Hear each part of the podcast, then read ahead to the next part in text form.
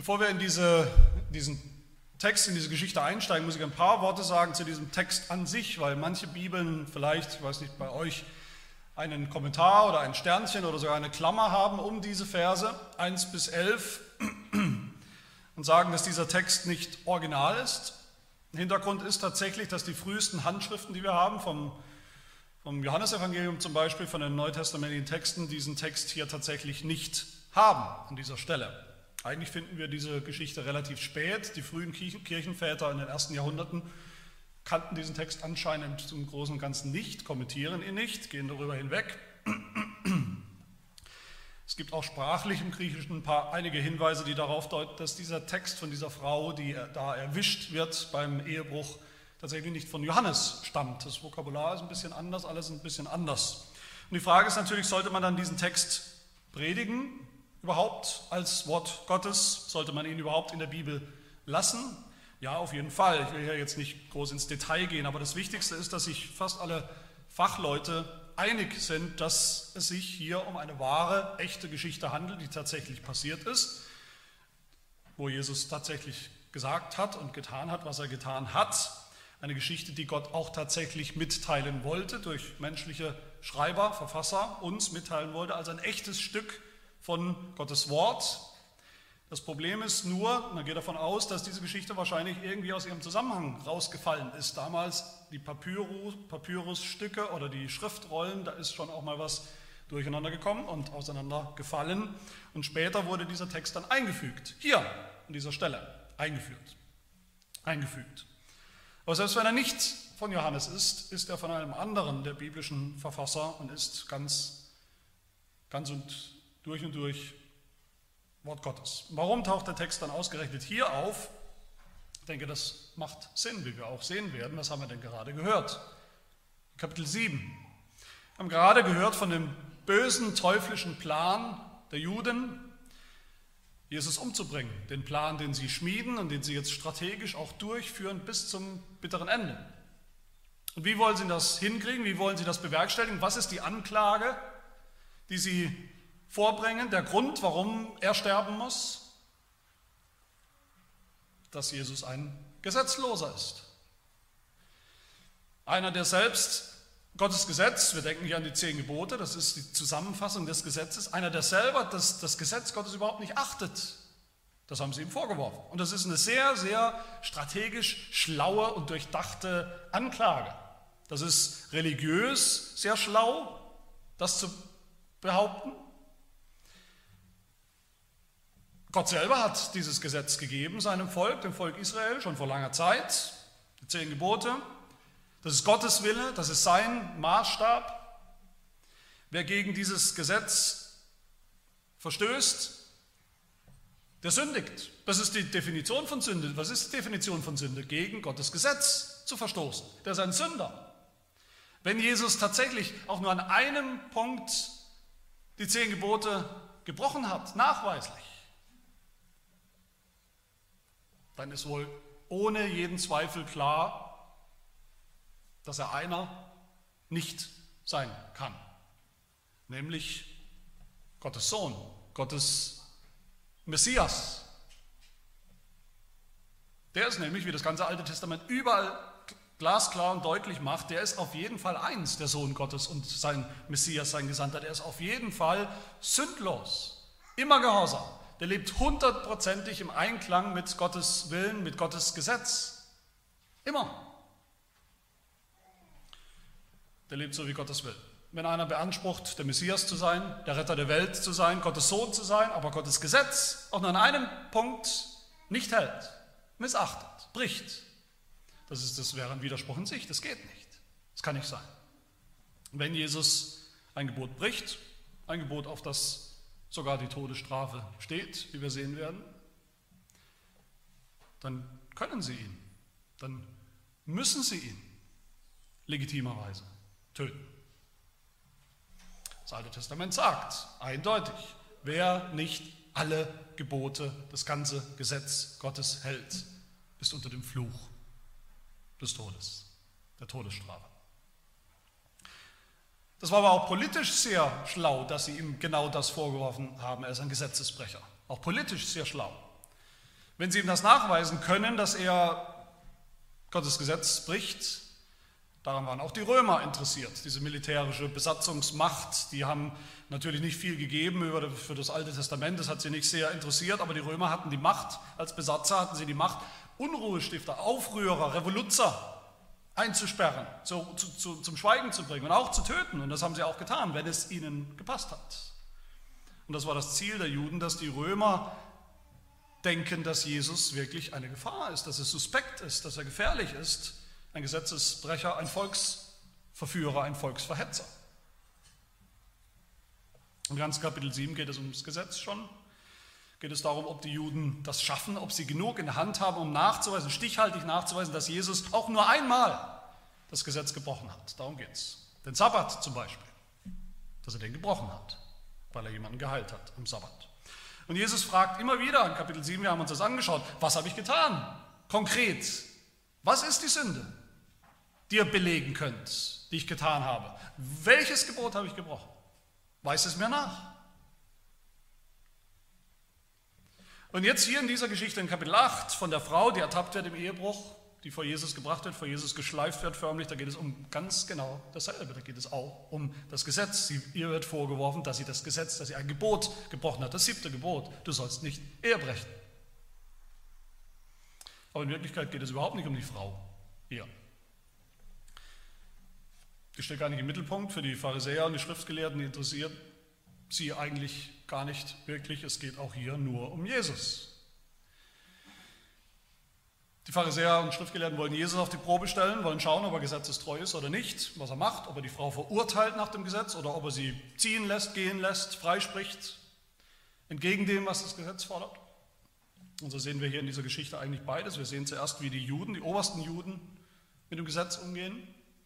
Und dann sehen wir, wie Jesus damit umgeht. Und zum Schluss werden wir sehen, was das mit uns zu tun hat. Was macht das Gesetz mit uns? Und wenn ich so rede, dann hoffe ich, ist auch klar, dass wir in all dem auch sehen werden, was all das mit dem Evangelium zu tun hat. Also der erste Gedanke, Jesus und die zumindest scheinbaren Gesetzestreuen, die wir hier sehen. Diese Juden hier, die Priester und Pharisäer, Schriftgelehrten, von denen hier die Rede ist, das waren tatsächlich die, die Hüter des Gesetzes. Das war ihre Aufgabe, schon, schon seit langem. Gottes Gesetz, die Gebote aus dem Alten Testament zu hüten, zu bewahren, durchzusetzen.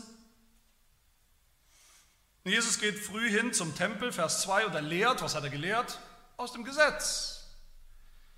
Und die Schriftgelehrten kommen dazu, wie man das damals getan hat. Das war eine, will nicht sagen Zeitvertreib, aber eine regelmäßige Angelegenheit. Man ist in den, in den Tempelvorhof gekommen und hat, was hat man gemacht? Man hat über das Gesetz gesprochen, über konkrete Anwendungen des Gesetzes. Und wie es sich so ergibt, haben diese Schriftgelehrten ein Anschauungsobjekt dabei. Diese Frau, die sie gerade erwischt haben, in flagranti sozusagen auf, auf frischer Tat ertappt haben beim Ehebruch, in welcher Form auch immer. Und wie das immer im Detail ging, aber es, es ist so gewesen, sie bringen sie mit, sie schleppen sie herbei. Und Fakt ist, sie haben Recht. Sie haben das Gesetz auf ihrer Seite, schwarz auf weiß. Wenn das so war, nachgewiesen, dass diese Frau Ehebruch begangen hat, weil sie mit jemandem geschlafen hat, mit dem sie nicht verheiratet ist, dann ist das Ehebruch. Und dagegen ist das Gesetz Gottes ganz klar, das ist Sünde. Und nirgendwo, das wird oft übersehen, nirgendwo, nicht eine einzige Silbe in dieser Geschichte finden wir, wo Jesus diesen Maßstab, das Gesetz, dieses siebte Gebot, auch nur einen Hauch relativiert oder kleinredet. Nirgendwo sagt Jesus zu diesen Leuten, seid doch nicht so extrem. Lass doch mal fünf, fünf Grad sein. Die Frau hat es vielleicht auch nicht leicht. Nirgendwo sagt Jesus, das alte Gesetz aus dem Alten Testament ist sowieso schon so alt und vielleicht überholt. Und gerade jetzt, wo ich da bin, ist das nicht mehr alles so streng zu sehen. Nirgendwo. Jesus spricht ausdrücklich von Sünde hier. Ja, die Frau hat gesündigt. Sie ist nicht ohne Sünde. Wer von euch ohne Sünde ist, die Frau ist es sicher nicht. Es geht um Sünde hier, gegen das siebte Gebot, keine Frage. Und diese schriftgelehrten Pharisäer haben auch recht, dass in diesem Gesetz steht, wenn eine Frau verlobt war, was sie wahrscheinlich war, und mit, jemand, mit jemandem anderen schläft, nicht ihrem Mann, das steht im Gesetz, darauf steht die Todesstrafe. Das stand im Alten Testament, steht immer noch. Darauf steht, dass irgendjemand Steine nimmt und wirft und sie stirbt. Sie soll ausgerottet werden aus dem Volk Gottes. Das ist die klare, eindeutige, harte, unbarmherzige Strafe des Gesetzes. So sagt es das Gesetz und die Juden kennen das Gesetz und sie haben Recht, schwarz auf weiß. Aber worum geht es diesen Hütern des Gesetzes wirklich? Was machen sie mit dem Gesetz? Es geht ihnen nicht um die Frau, es geht ihnen nicht darum, um das, um das Leid und die Schwierigkeiten, die entstehen aus dieser Sünde, verlobt sein, Ehebrechen mit einem anderen, alles fliegt auf, die Konsequenzen vom Ehebruch. Es geht ja auch nicht um das Gesetz an sich, dass, dass Gerechtigkeit passiert, eine korrekte Rechtsprechung in diesem Fall. Es geht ihnen eindeutig nur um Jesus. Und zwar im negativen Sinn. Sie haben schon entschieden, sowieso, dass Jesus ein Gesetzesbrecher sein muss, der sowieso sehr locker umgeht mit den zehn Geboten. Aber sie brauchen eben noch den einen stichhaltigen Beweis, schwarz auf weiß, sie wollen ihn auch erwischen in flagranti, dass er irgendwie schlecht redet über das Gesetz, es irgendwie auflöst, relativiert. Das brauchen sie. Und deshalb kommen sie zu Jesus mit einer Frage, einer Gesetzesfrage, in Wirklichkeit ist es eine Fangfrage. Sie sagen, die Frau hat Ehebruch begangen, Fakt. Die Strafe ist klar, sie muss gesteinigt werden, steht da, Fakt. Und wenn sie Handys gehabt hätten damals oder Smartphones gehabt hätten, hätten sie an dieser Stelle wahrscheinlich alle auf Aufnahme gedrückt und gefilmt und gesagt, was sagst du dazu? Um ihn festzuhalten, was jetzt kommt. Und was hätte Jesus antworten können zu dieser Frage? Was sind die möglichen Antworten? Er kann sagen, einerseits, ihr habt recht, vollkommen korrekt, liebe Kollegen, Schriftgelehrten und Rabbis, das steht geschrieben. Sie muss sterben, sie muss gesteinigt werden. Lass uns das gleich erledigen. Jeder nimmt Steine. Das Problem an dieser Antwort wäre, ja, Gott hat das vorgeschrieben im Alten Testament. Das ist eine Konsequenz, eine Strafe gewesen vom Gesetz. Aber durchgesetzt wurde diese Strafe schon lange nicht mehr. Niemand wurde mehr gesteinigt zur Zeit Jesu. Ganz extreme Ausnahmen. Man kann darüber diskutieren, warum das so war, aber Fakt ist, fast niemand wurde mehr gesteinigt. Hätte Jesus jetzt einfach eine Steinigung angeordnet, dann wäre das über die Maßen schockierend und hart und maßlos und überraschend, heftig gewesen. Das hätte die Leute, die Menschen aufgebracht gegen ihn. Das hätte natürlich dann auch die Römer aufgebracht gegen Jesus, weil wie gesagt, die Römer sind die einzigen, die die Macht hatten, überhaupt ein Todesurteil zu verhängen damals, nicht Jesus. Das hätte er überhaupt nicht. Das wäre ins Fadenkreuz der, der Römer geraten, was die Juden ja auch wollten. Wenn Jesus aber sagen würde auf der anderen Seite, nein, wir steinigen sie nicht, ist alles halb so schlimm, wir müssen auch ein bisschen barmherzig sein mit dieser Frau, seid ein bisschen verständnisvoll, ein bisschen gnädig mit dieser armen Frau, dann wäre natürlich ganz klar, was er für einer ist. Nämlich einer, der keinen Respekt hat für Gottes absolut, absolut heiliges, klares Gesetz, das eben da steht, schwarz auf weiß. Einer, der es außer Kraft setzen will. Ein Gesetzloser in Wirklichkeit. Das sind die Möglichkeiten.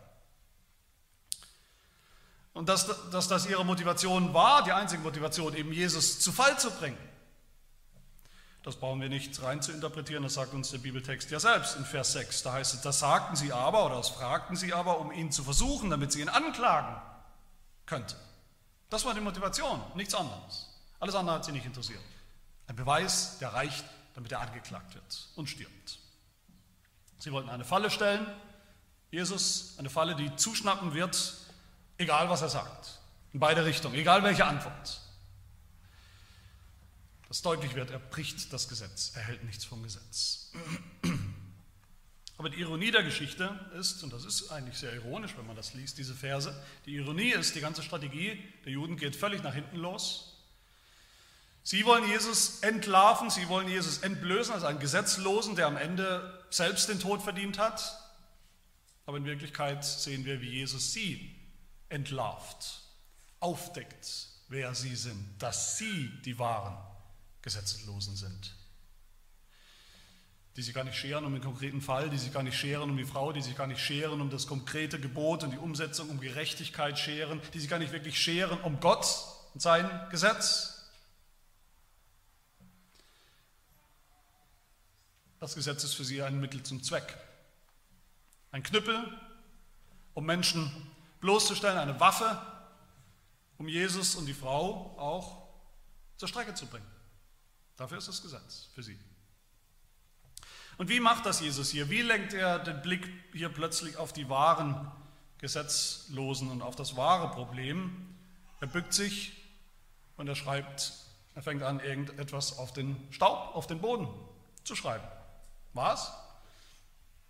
Einfache Antwort, wir haben keine Ahnung. Wir würden es wahrscheinlich gerne wissen. Es gibt die wildesten Theorien, kann man nachlesen, was es da alles für Ideen gibt, welcher Bibelvers aus dem Alten Testament er geschrieben hat, welche Namen er aufgeschrieben hat von den Pharisäern und Schriftgelehrten, äh, was er alles möglicherweise aufgeschrieben hat oder nicht. Fakt ist, wir wissen es nicht. Und es scheint auch überhaupt nicht wichtig zu sein, was Jesus geschrieben hat, auch wenn wir natürlich neugierig sind.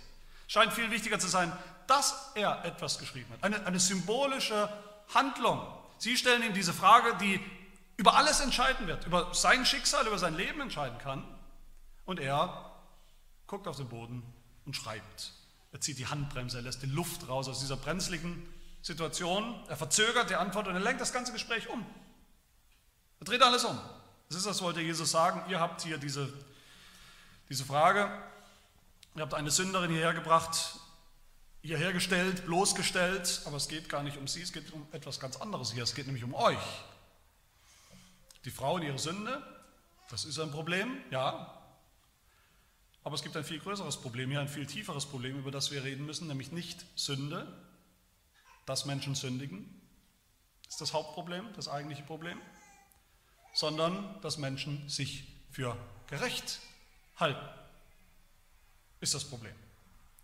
Für gesetzestreu, obwohl sie nicht den kleinen Finger krumm machen, wirklich nach dem Gesetz selbst zu leben.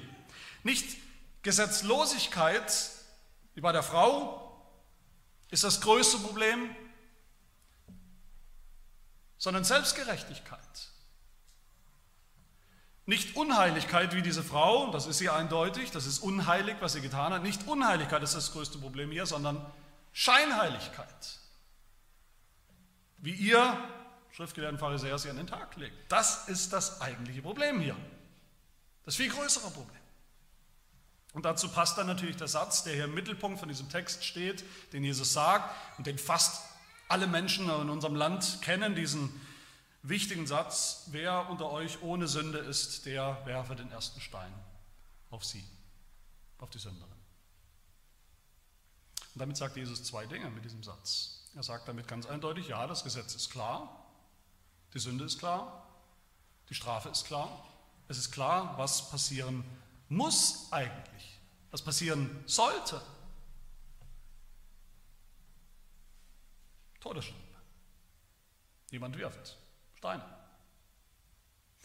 Aber Jesus sagt damit auch genauso eindeutig, richten, ultimativ zu richten über die Sünde, über den Sünder, das ist eine sehr prekäre, gefährliche Angelegenheit. Das kann nur der, der nicht selber einer von ihnen ist, der nicht selber einer von diesen Sündern ist.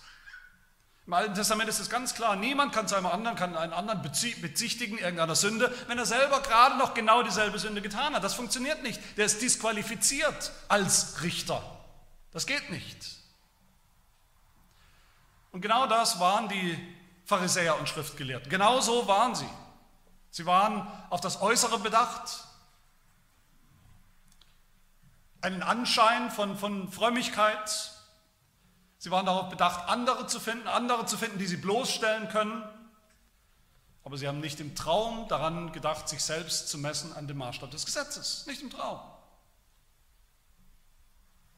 Jesus sagt später über diese Leute, mit denen er es hier zu tun hat, Matthäus 23, Wehe euch, ihr Schriftgelehrten und Pharisäer, ihr Heuchler, dass ihr Minze und Anis und Kümmel verzehntet und das Wichtigere im Gesetz vernachlässigt, nämlich das Recht und das Erbarmen und den Glauben. Ihr blinden Führer, die Mücke siebt ihr aus, aber das Kamel verschluckt ihr. Wehe euch, ihr Schriftgelehrten und Pharisäer, ihr Heuchler, dass ihr das Äußere des Bechers und der Schüssel reinigt, Inwendig aber seid ihr voll Raub und Unmäßigkeit. Ihr erscheint äußerlich vor den Menschen als gerecht. Inwendig aber seid ihr voller Heuchelei und Gesetzlosigkeit. Jesus nennt sie Heuchler und Heuchler, das wissen wir wahrscheinlich alle. Heuchler sind Menschen, die anderen einen hohen Maßstab auferlegen, den sie aber selber nicht erfüllen, nicht erfüllen wollen. Und diese Heuchler hier sind diejenigen, die das Gesetz Gottes selbst tausendfach brechen, jeden Tag. Und den einen, den einzigen, der es je gehalten hat, Jesus, den wollen sie töten. Auch genau deshalb, weil sie wissen in ihrem Herzen und Gewissen, dass er es gehalten hat. Vollkommen, perfekt, heilig.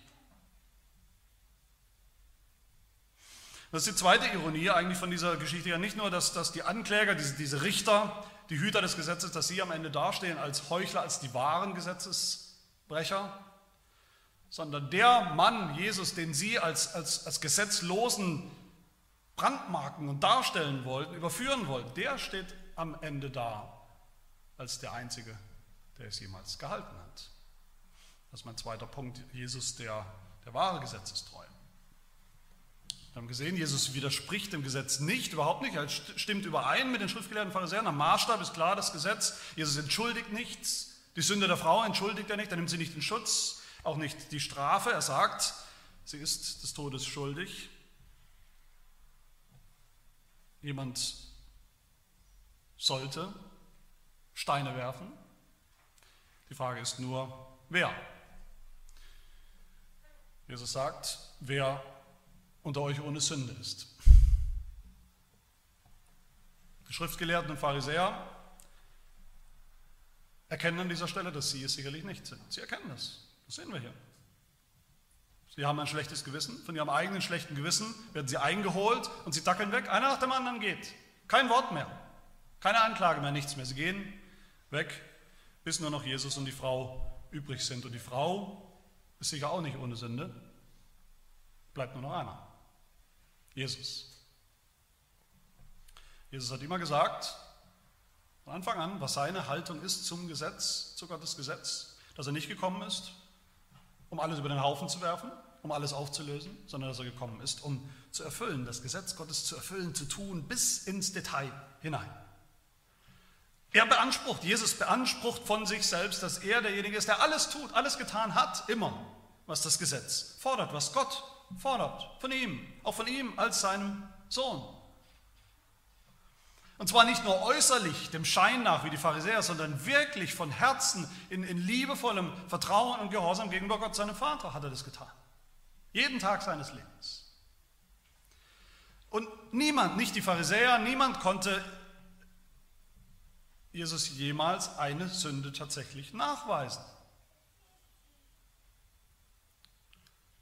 Alle, Freund und Feind, auch die Gegner, müssen und tun es auch immer wieder, im Neuen Testament lesen wir, dass sie immer wieder zumindest indirekt zugeben, wer unter euch ohne Sünde ist, das trifft nur auf einen einzigen Menschen jemals zu, auf den Menschen Jesus Christus.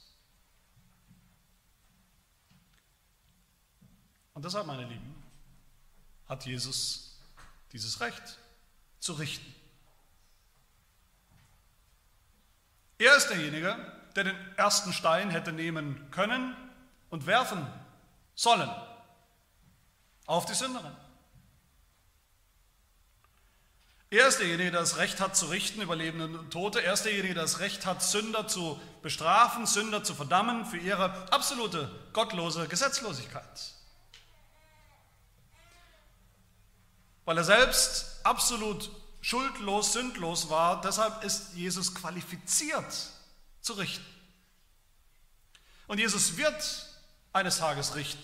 Über alle Sünde, über alle Gesetzlosigkeit der Welt, über alle Sünder wird er richten eines Tages. Er wird richten über, über die Selbstgerechtigkeit der Menschen, die denken, sie könnten irgendwie, wir könnten irgendwie vor Gott durchkommen, uns durchmogeln. Er wird richten über unsere Scheinheiligkeit.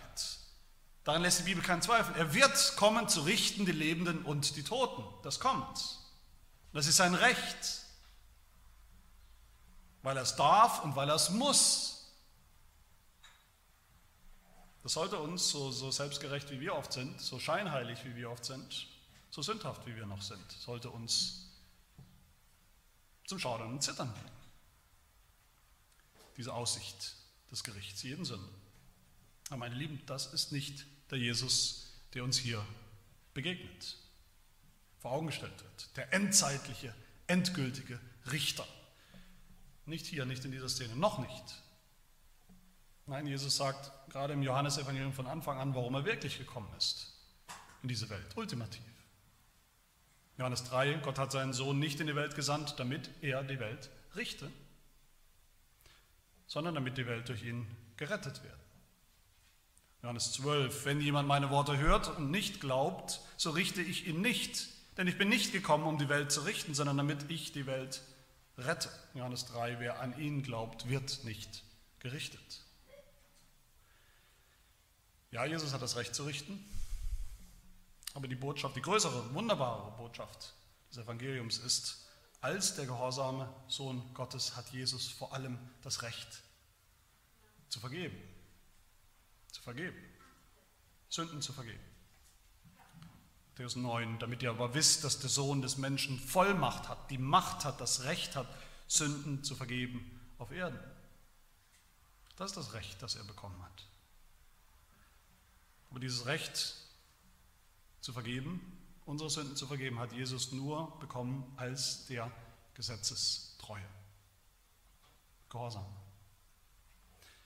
Der immer Gottes Willen getan hat, immer im Einklang mit Gottes Willen gelebt hat, der selber niemals die Ehe gebrochen hat, niemals gelogen und betrogen hat, niemals gemordet hat oder Mordlust hatte, niemals andere Götter als Alternativen überlegt oder bedacht hat oder angebetet hat, das ganze Evangelium, was wir kennen, das ganze Evangelium, was wir hier auch sehen, in Jesu Umgang mit, mit dieser Frau, mit dieser Sünderin, das müssen wir hier erkennen. Das ist keine billige Gnade, das ist keine Gnade Jesu auf Kosten des Gesetzes, das irgendwie zur Seite geschoben wird und, und unwichtig ist. Das Evangelium ist kein Evangelium, das die Sünde einfach klein macht und, und, und ignoriert und hinten runterfallen lässt. Das ist eine kostbare oder kostspielige Gnade, die bedeutet hat für Jesus, dass er gehorsam war und sein musste, jeden Augenblick seines Lebens gehorsam sein musste und gehorsam war, bis hin in den Tod am Kreuz.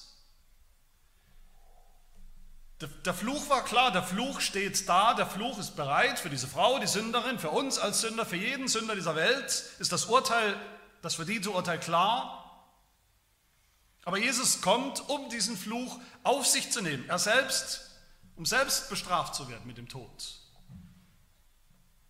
Als der Sündlose ist er bereit, dass die Steine der Steinigung, der Todesstrafe auf ihn fallen, auf ihn einprassen, bis er selbst stirbt unter diesem Fluch. Und das ist die einzige Grundlage, auf der Jesus sagen kann, was er hier sagt, auf der er tun kann, was er tut mit dieser Frau, als er mit ihr allein ist und sagt, wo sind alle deine Ankläger jetzt? Wo sind sie plötzlich hin? Die so laut geschrieben haben. Ist keiner mehr da? Ist keiner mehr da, der dich noch verurteilen will oder kann? Da hätte die Frau doch eigentlich was anderes sagen sollen. Sie hätte doch eigentlich sagen sollen, doch, ein Ankläger ist noch da. Du bist ja noch da. Du bist ja auch ein Gesetzesgelehrter, du bist auch einer, der sich auskennt im Alten Testament. Deshalb kommen ja die Leute, die Schriftgelehrten zu dir. Du kennst dich aus. Und du bist sogar noch über die Maßen qualifiziert als Richter, weil du selbst niemals gesündigt hast. Du bist der wahre Richter, der mich anklagt. Klagst du mich jetzt auch an? Und was sagt Jesus? So verurteile ich dich auch nicht. Ich, der ich es könnte. Ich, der ich es müsste. Es wäre gerecht. Aber ich muss dich nicht mehr verurteilen, weil ich selbst die Strafe auf mich nehmen werde. Die verdiente Strafe. Weil ich selbst sterben werde. So wird das Gesetz erfüllt, zu seinem Recht kommen, so wird Gott zu seinem Recht kommen, so wird Gerechtigkeit herrschen, wiederhergestellt werden und die Sünde weggenommen. Meine Lieben, was kann das für eine schönere Zusammenfassung oder wunderbare Formulierung eigentlich des Evangeliums geben, als diese paar Worte Jesu hier, ich verurteile dich nicht, ich verurteile dich nicht. Das ist das Herz des Evangeliums, der guten Nachricht. Ja, wir sind Sünder, keine Frage. Ja, das Gesetz ist klar, die Strafe ist klar. Ja, wir haben Ankläger, mit Recht. Aber Jesus verurteilt sich, verurteilt uns nicht. Er lässt sich selbst, er hat sich selbst verurteilen lassen. Er ist selbst gestorben für uns. Und damit sind alle unsere Ankläger weg. Sind alle weg. Gott klagt uns nicht mehr an, obwohl wir gesündigt haben, weil er schon gestraft hat, zornig war, Gericht gehalten hat in Jesus Christus. Das Gesetz klagt uns nicht mehr an, obwohl wir es gebrochen haben, weil Jesus es vollkommen erfüllt hat für uns. Der Teufel kann uns nicht mehr anklagen, weil Gott nicht mehr auf ihn hört. Andere gesetzliche, super fromme, pharisäerhafte Menschen können uns nicht mehr anklagen, weil uns vergeben wurde. Selbst unser Gewissen kann uns nicht mehr anklagen, weil gilt, was Gott sagt in Jesus Christus, weil Jesus sich unseren Anklägern gestellt hat, allen von ihnen, weil er sie zum Schweigen gebracht hat, indem er gesteinigt wurde für uns. Das ist genau das, was der Apostel Paulus sagt, mit fast denselben Worten in Römer 8. Da sagt er, wer will gegen die Auserwählten Gottes Anklage erheben? Wo ist der Ankläger? Wo sind die Ankläger? Gott ist es doch, der rechtfertigt. Wer will verurteilen? Christus ist es doch, der gestorben ist. Die Todesstrafe. Ja, mehr noch, der auch auferweckt ist, der auch zur Rechten Gottes ist, der auch für uns eintritt. Für uns hat er das getan. Unsere Ankläger zum Schweigen gebracht. Aber zum Schluss will ich euch fragen noch, was bedeutet das dann für uns? Das ist auch eine Konsequenz, die aus diesem Text immer wieder gezogen wird. Bedeutet das dafür für uns jetzt? Ja gut, dann ist das Gesetz natürlich jetzt abgelegt und passé und aus und vorbei und für eine andere Zeit. Das hat nichts mehr mit uns zu tun und wir nichts mehr mit dem Gesetz. Wir sind sowieso Sünder, die das Gesetz nicht halten können. Jesus vergibt uns einfach so. Also was sollen wir noch mit dem Gesetz? Haben wir nichts mehr damit zu tun. Wenn jemand Ehebruch begeht, sollen wir dann sagen, das ist gegen das Gesetz, gegen das siebte Gebot oder gilt das gar nicht mehr? Dürfen wir richten oder dürfen wir es nicht? Dürfen wir überhaupt noch Sünde ansprechen? Der Bruch des Gesetzes. Spielt das noch eine Rolle? Die ganze Geschichte hier von dieser Ehebrecherin, Jesus und der Ehebrecherin, wird so oft verdreht und verkorkst und missverstanden und falsch interpretiert, dass ich noch zum Schluss noch ein paar Worte dazu sagen will. Schon die Juden damals haben, haben die, auch die Pharisäer und Schriftgelehrten haben Jesus immer wieder vorgeworfen, einen Vorwurf gemacht und gesagt, Jesus, dieser Jesus ist ein Freund von Sündern, der liebt Sünder, der akzeptiert Sünder, der lässt sie so stehen, wie sie sind, der hat kein Problem mit ihrer Sünde, der frisst und säuft mit ihnen und verbringt den ganzen Tag mit Sündern, ist eigentlich am Ende einer von ihnen. Der hat kein Problem mit der Sünde und mit dem Gesetzesbruch. Der lässt fünf gerade sein, der ist halt einfach gnädig, der ist halt einfach lieb, der ist halt nie zornig, könnte nicht zornig sein über die Sünde und könnte schon gar nicht richten. So ist Jesus. Und das ist die Botschaft, die wir hoch und runter in den Kirchen, in den großen Kirchen unseres Landes jeden Sonntag hören. Das ist eine erbärmliche Botschaft, die nichts mit diesem Text zu tun hat, nichts mit diesem Jesus zu tun hat. Eine Botschaft, die fromm klingt, ja, aber nichts zu tun hat mit dem Evangelium, die die Sünde kleinredet, toleriert, einlädt förmlich zu sündigen und die Botschaft des Gesetzes völlig auflöst. Und das Erste, was wir gerade so deutlich gesehen haben, ist diese Vergebung, die wir hier sehen, so wunderbar dargestellt, Jesu Vergebung von dieser Frau, dieser Sünderin, was sie erlebt, diesen Freispruch, das ist eine absolut ernste Angelegenheit, das stimmt eben nicht, Jesus vergibt nicht einfach so, mit dem Fingerschnippen, einfach weil er Lust hat. Das kann er gar nicht. Wir sehen das hier in diesem Text, wir sehen es überall. Jesus kann nur, überhaupt nur die Sünde vergeben, für die er selbst gelitten hat und gestorben ist. Den Tod, den er noch erleiden wird nach dieser Geschichte. Vergebung finden wir nicht in irgendeinem lieben Jesus, pazifistischen veganen Jesus, der keiner Fliege was zu Leide tun kann, sowieso nicht. Vergebung finden wir nicht in einem vergesslichen, tatterigen, grauhaarigen alten Gott, der vielleicht einfach vergisst, wie wir gegen ihn gesündigt haben. Vergebung finden wir, Vergebung für unsere Sünden finden wir nur allein im vollkommenen Gehorsam Jesu Christi gegenüber dem Gesetz, dem ganzen Gesetz. Und das Zweite, was wir hier sehen, Jesus ist gar nicht ein Freund von Sündern. Jesus ist kein Freund von Sündern. Zumindest nicht so, wie wir das oft denken. Jesus Christus ist der Sohn Gottes, der heilige Sohn des heiligen Gottes, der die Sünde in jeder Form ganz genauso abgrundtief hasst wie der heilige Gott selbst, der den Sünder genauso abgrundtief hasst wie Gott selbst. Jesus ist ein Freund von Sündern, ja, das sehen wir bei der Frau hier, aber Jesus ist ein Freund von Sündern, die sich als solche erkennen. Jesus ist kein Freund von selbstgerechten Sündern, die sich verteidigen. Jesus ist kein Freund von scheinheiligen Sündern wie den Pharisäern, die sich für was Besseres halten, die sich eigentlich für die geeigneten Richter halten. Jesus ist ein Freund der Sünder, der Frau, die weiß, dass sie genau das und nichts anderes ist, eine Sünderin. Ohne Ausrede, ohne Verteidigung, ohne Lobby, ohne Entschuldigung. Die weiß, dass sie die Anklage verdient hat, dass sie die Strafe verdient hat. All das. Und selbst solche Sünder, bußfertige Sünder, die es erkannt haben, denen es leid tut, liebt Jesus nicht als Sünder. Lässt sie nicht so. Er lässt nicht zu, dass sie Sünder bleiben, sondern er sagt zu ihnen, er sagt auch zu uns, Geh hin und sündige nicht mehr.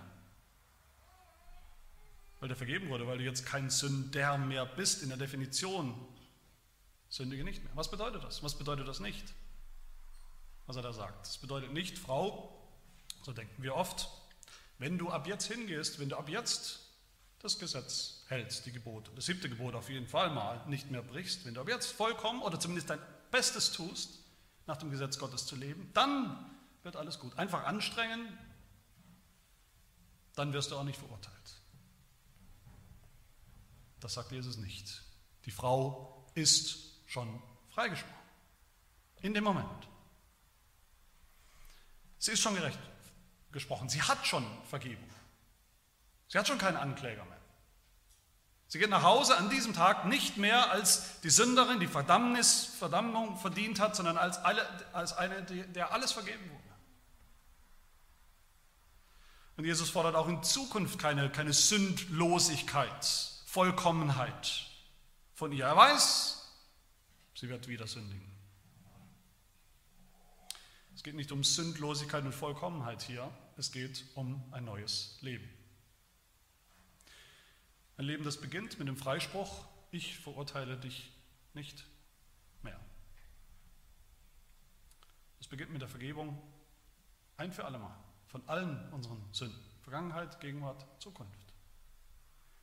Ein Leben, das noch unvollkommen ist, in dem wir noch leider sündigen, mit Sünden zu tun haben, unvollkommen sind, aber das jetzt schon steht unter dem Freispruch Gottes, nicht mehr unter dem Urteil. Das ist ein ganz anderes Leben. Das ist ein Leben, in dem wir schon jetzt auch anfangen, auch noch unvollkommen, aber schon jetzt anfangen, wieder nach Gottes Gesetz zu fragen, nach Gottes Geboten zu leben. Wie wir es vorher nicht im Traum vorhatten, wie wir es vorher nicht im Traum darüber nachgedacht haben, so wie die, die Pharisäer und Schriftgelehrten nicht im Traum sich wirklich hinsetzen und sich das Gesetz vornehmen und versuchen von Herzen danach zu leben. So waren wir auch. Aber jetzt wollen wir es, weil wir Gott kennen, weil wir Gott lieben, der es uns gegeben hat, dieses Gesetz, weil es sein Wille ist, weil wir Jesus Christus lieben und kennen, der uns vergeben hat. Deshalb wollen wir nach seinem Willen, nach seinem Gebot leben. Wer Gott liebt, der hält seine Gebote, sagt das Wort Gottes. Wenn Jesus sagt, sündige nicht mehr, dann legt er uns hier kein, und das ist so wichtig, kein neues Gesetz auf. Keinen neuen Druck. Das ist Teil des Evangeliums. Wenn Jesus sagt, deine Sünden sind dir vergeben zu dieser Frau oder auch zu anderen im Neuen Testament oder zu uns, wenn Jesus sagt, deine Sünden sind dir vergeben, dann ist das so, das passiert, das gilt, das ist Wirklichkeit, Wahrheit. Da passiert etwas. Das stimmt. Jesus schafft diese Wirklichkeit. Und genauso ist es hier, wenn Jesus sagt, sündige jetzt nicht mehr, so wie früher. Auch das ist was, was Jesus Christus selbst bewirkt bei uns, durch seine eigenen Worte. Er vollbringt dieses, das neue Leben, die Heiligung, die Verwandlung, die Umgestaltung, die Erneuerung. Unseren Wunsch, jetzt nicht mehr so zu sündigen, wie wir es früher getan haben, hemmungslos. Sündige jetzt nicht mehr so wie früher. Das ist nicht Gesetz, das ist Evangelium. Das ist gute Nachricht, dass wir das dürfen und können und werden, dass wir nicht mehr so sündigen müssen, sondern Freiheit erleben, mehr und mehr, an mehr und mehr Stellen und Orten unseres Lebens diese Freiheit erleben dürfen, Freiheit von den alten Sünden. Und uns auch fragen dann zum Schluss, was bedeutet das für uns? Wie gehen wir denn eigentlich mit anderen um? Anderen Sündern, den Sünden von anderen, unseren Geschwistern in der Gemeinde oder außerhalb der Gemeinde.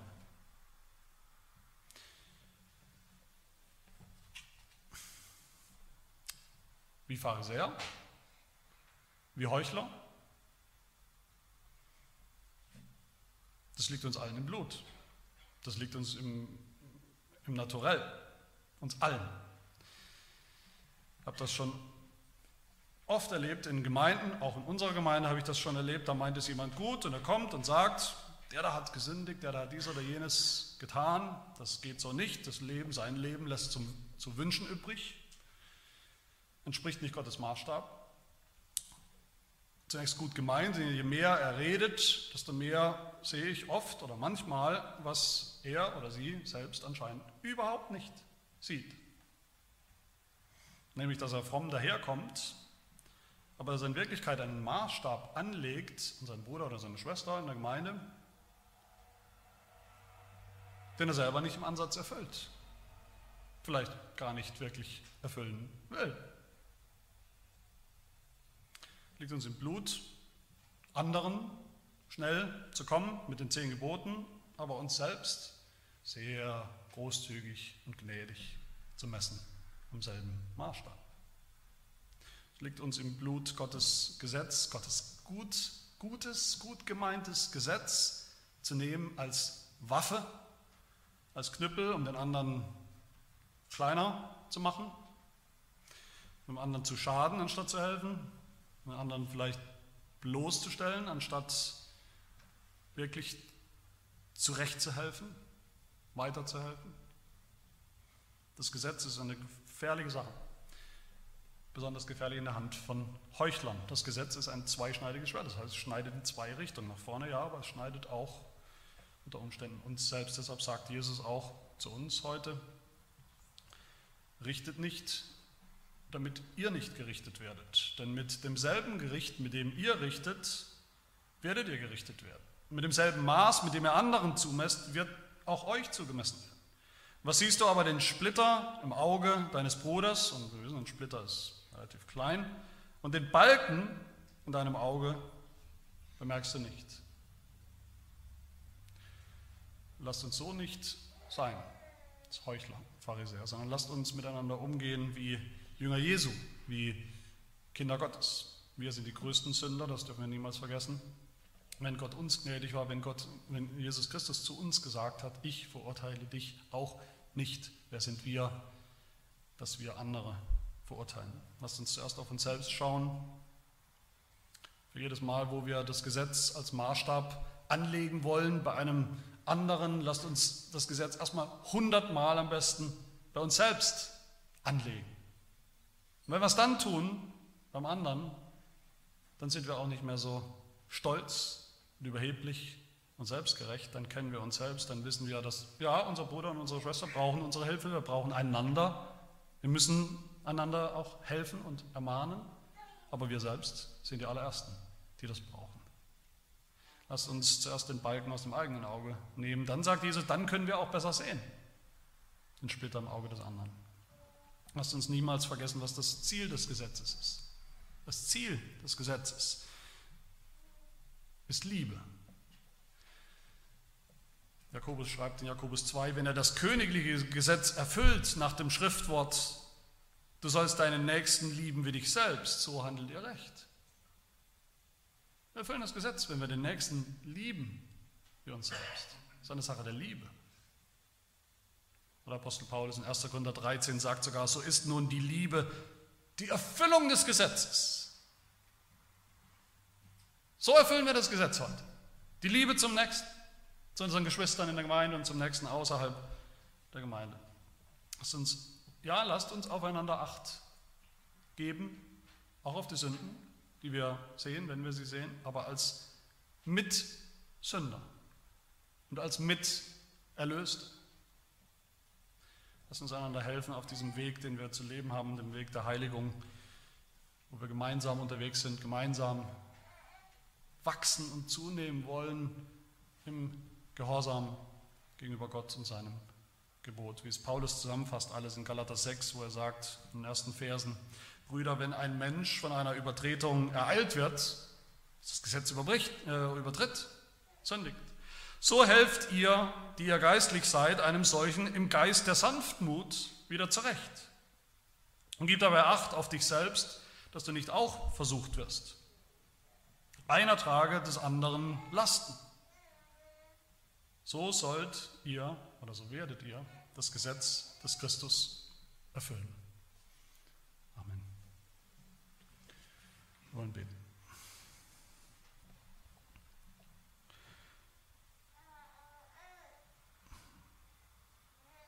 Herr unser Gott, wir bitten dich, hilf uns, die wir von Natur aus gesetzlos sind, Gesetzesbrecher sind, rebellieren gegen deinen Willen, gegen dein Gebot. Hilf uns, dass wir Jesus erkennen als den wahren, gesetzestreuen, gehorsamen, vollkommenen Sohn, vollkommenen Menschen, der gekommen ist, um das ganze Gesetz zu erfüllen, den Anspruch Gottes in jedem Detail, ihm Recht zu geben und das alles zu tun.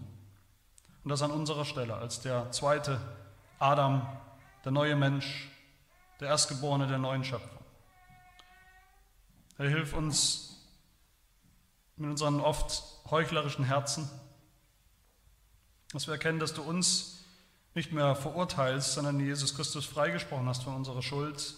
lass uns dann Menschen werden, die selbst nicht einen, einen Richtgeist haben und andere anderen Lasten aufbürden wollen, die wir selber nicht bereit sind zu tragen, sondern anderen helfen wollen, indem wir ihre Lasten mittragen, indem wir in Sanftmut und in Liebe ihnen helfen. Sie nicht bloßstellen, sondern lieben, die Last des anderen gerne mittragen, so wie Jesus Christus selbst unsere ganze Last getragen hat bis zum Ende am Kreuz. Das bitten wir in seinem Namen. Amen.